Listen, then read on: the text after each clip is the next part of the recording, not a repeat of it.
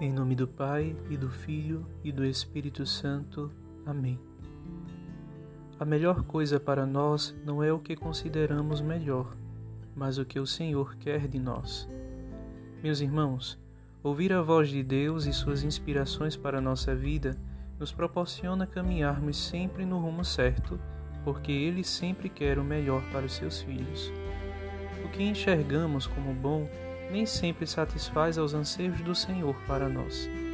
Atendamos, pois, com generosidade e sem temor ao chamado de Deus e à sua vontade, porque é bom fazermos aquilo que o Senhor quer de nós. Oremos.